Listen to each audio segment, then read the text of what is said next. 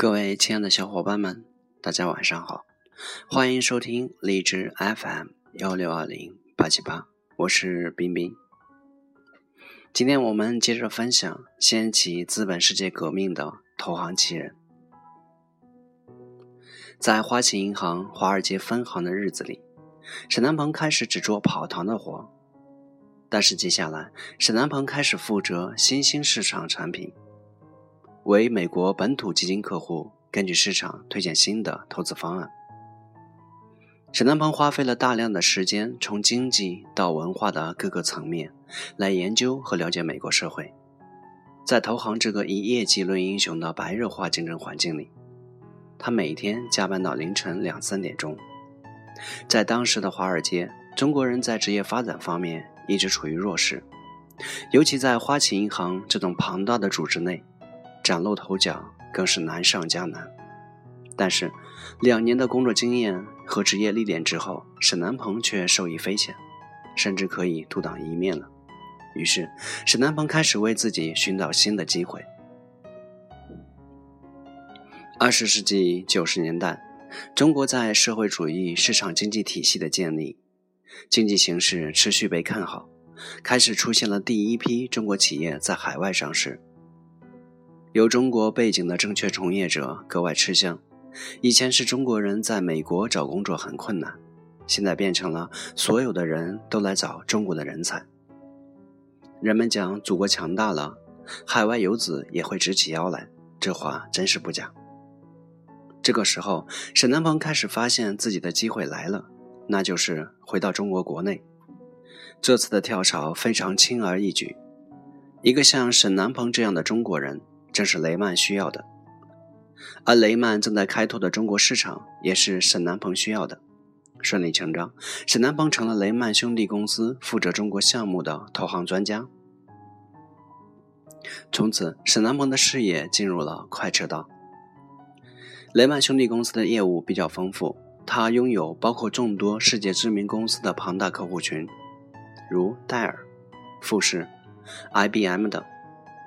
其所投资和承担的业务范畴涉及各大品牌，并且涉及电子、服装、零售商、生活日用品等众多领域。而这些业务对于刚进入市场经济的中国内地而言，正是亟待开拓的范围。在大投资银行中，毋庸置疑可以畅享如鱼得水的兴奋和机遇，但其唯一严重不足的就是个人成长缓慢。对于这一点，往往在规模不大的机构反而有更多的成长机会。因此，在雷曼兄弟公司工作了两年之后，投行工作经历已经颇为丰富的沈南鹏，在一九九六年转投德意志银行，担任中国资本市场主管。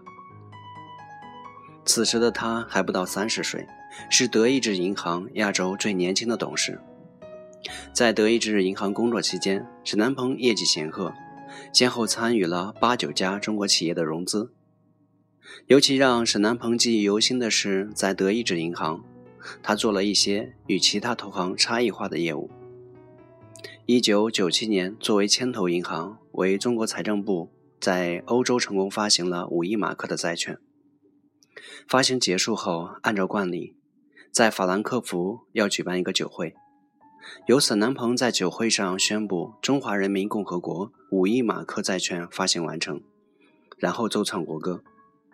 从小得奖无数的沈南鹏后来回忆道：“当时的自豪感在胸膛澎湃，真有点像奥运会上拿了金牌的运动员站在领奖台上一样。”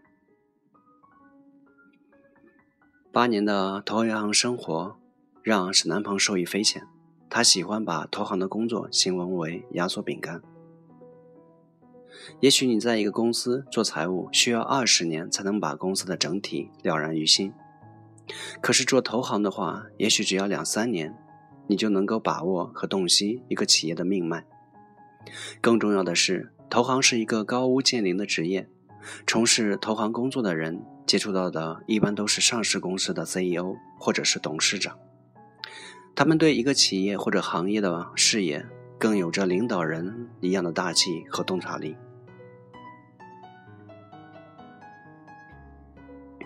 如果沿着投资银行轨迹行进的话，沈南鹏也许会成为大中华地区的著名投行银行家。但对他这样一个不安分的人来说，不可能与互联网擦身而过。一九九九年，国内互联网还不太热，但是沈南鹏在投行工作中接触到的人，包括在加州的很多同学，都在不断的向他灌输互联网的思想。在看到美国互联网发展的如此火爆，沈南鹏毅然放弃了安稳优雅的投资银行家生活，投身到了互联网大潮之中。沈南鹏说：“一九九九年，我决定创办携程网。我比较擅长宏观策略、资本运作，但我也清楚自己缺乏旅游和互联网技术知识，所以我请来了。”当时担任美国甲骨文中国技术总监的梁建章，和有着十几年旅游从业经验的范敏，三个人的相聚是在不经意间发生的。一九九九年春节过后，季琦做东，请好友沈南鹏和梁建章到家中做客。这三个充满激情的年轻人热烈地讨论着携手创业的计划。季琦记忆犹新地谈到。当时，我们就互联网、互联网经济、美国的网络公司、纳斯达克和 IPO 等话题热烈地讨论了一个晚上。共同的理想让他们携程共进，三个人很快决定从原来的工作中抽身出来，全力以赴地做网站。就这样，一个网站的构想便产生了。而在创建可能性的网站上，对数字一向敏感的梁建章说出了一句：“可以对传统旅游行业进行改造。”对此，沈南鹏、季琦很是吃惊。梁建章接着解释：“一九九八年，中国国内旅游收入已达两千三百九十一亿元人民币，同期国际旅游外汇收入是一百二十六亿美元。”同时，中国已经被世界旅游组织认定为二十一世纪全球最大的旅游市场，而国内旅行社的接待人数和盈利水平却连连下降，盈利毛利率不足百分之十，全国旅行社总市场占有率还不到百分之五，其余百分之九十五都是散客。这一切预示着旅游行业存在着巨大的发展机会和利润空间。于是，在一九九九年五月，沈南鹏与梁建章、及其、范敏共同创建了携程旅行网。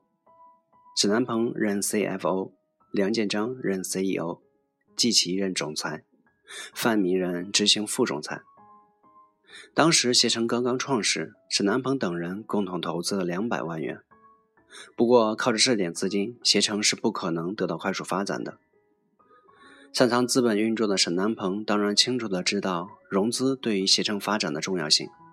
目标清晰之后，接下来就是如何去找钱。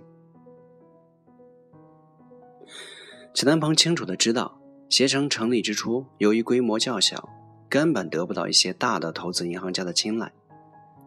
和多家机构 VC 谈携程融资，连续碰壁之后，沈南鹏终于得到了一家 VC 的认可，这就是著名的 IDG。由于之前根本没有联系，所以找 IDG 投资时，沈南鹏依然要从头谈起。这是携程的第一笔风险资金，对于携程以后的发展至关重要。但是沈南鹏却很有信心，因为他心里清楚，融资的成功与否一定要把对方看成是一个合作伙伴，要把信心告诉对方。沈南鹏在与 IDG 谈判的时候，将携程的真正价值、携程的商业模式，还有携程创业团队的价值，一一向 IDG 解释了。由于 IDG 上海负责人认识携程的四位创始人，认为这四个人既是相熟的朋友，又是四个生意人，意味着他们明白，只有公司成功了，个人的利益才能最大化，又会因为个人的利益去约束对方。满足风险投资的最基本要求，因此这次融资较为顺利。沈南鹏不愧为投行出身，在他的努力下，成立仅五个月，携程估值就超过了三百四十万美元。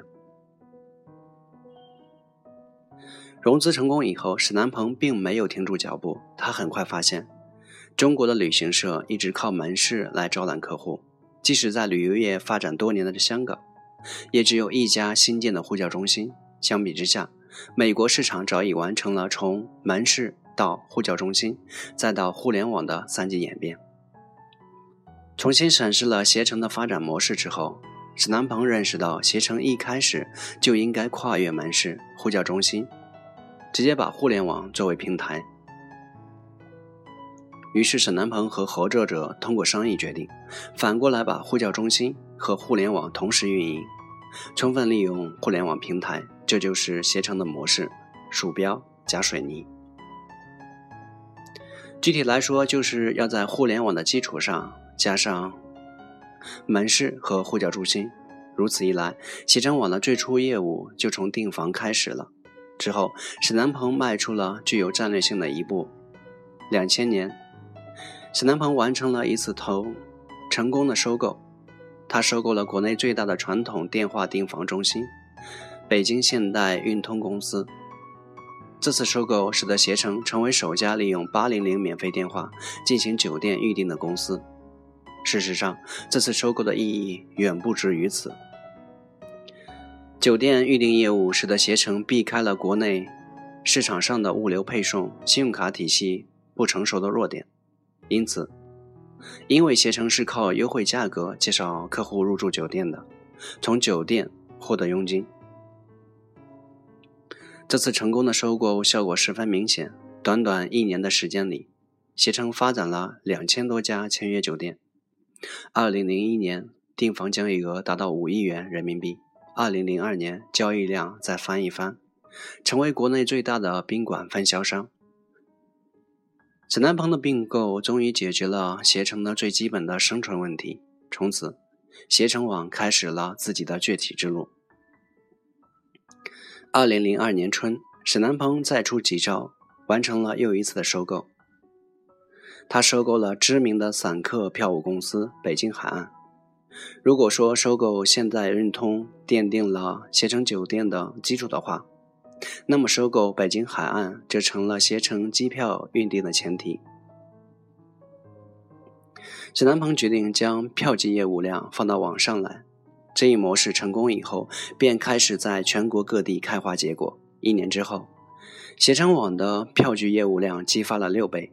同时，携程网建立起了全国统一的机票预订服务中心，并且在全国各大城市建起了机票配送队伍。在短短的几年时间里，沈南鹏利用并购，从纯粹的互联网网站到酒店，从机票分销到自助游。视角延伸到了旅游业的各个市场，至此，携程旅行网形成了酒店预订、机票预订、旅游服务三大块主营业务的基本架构。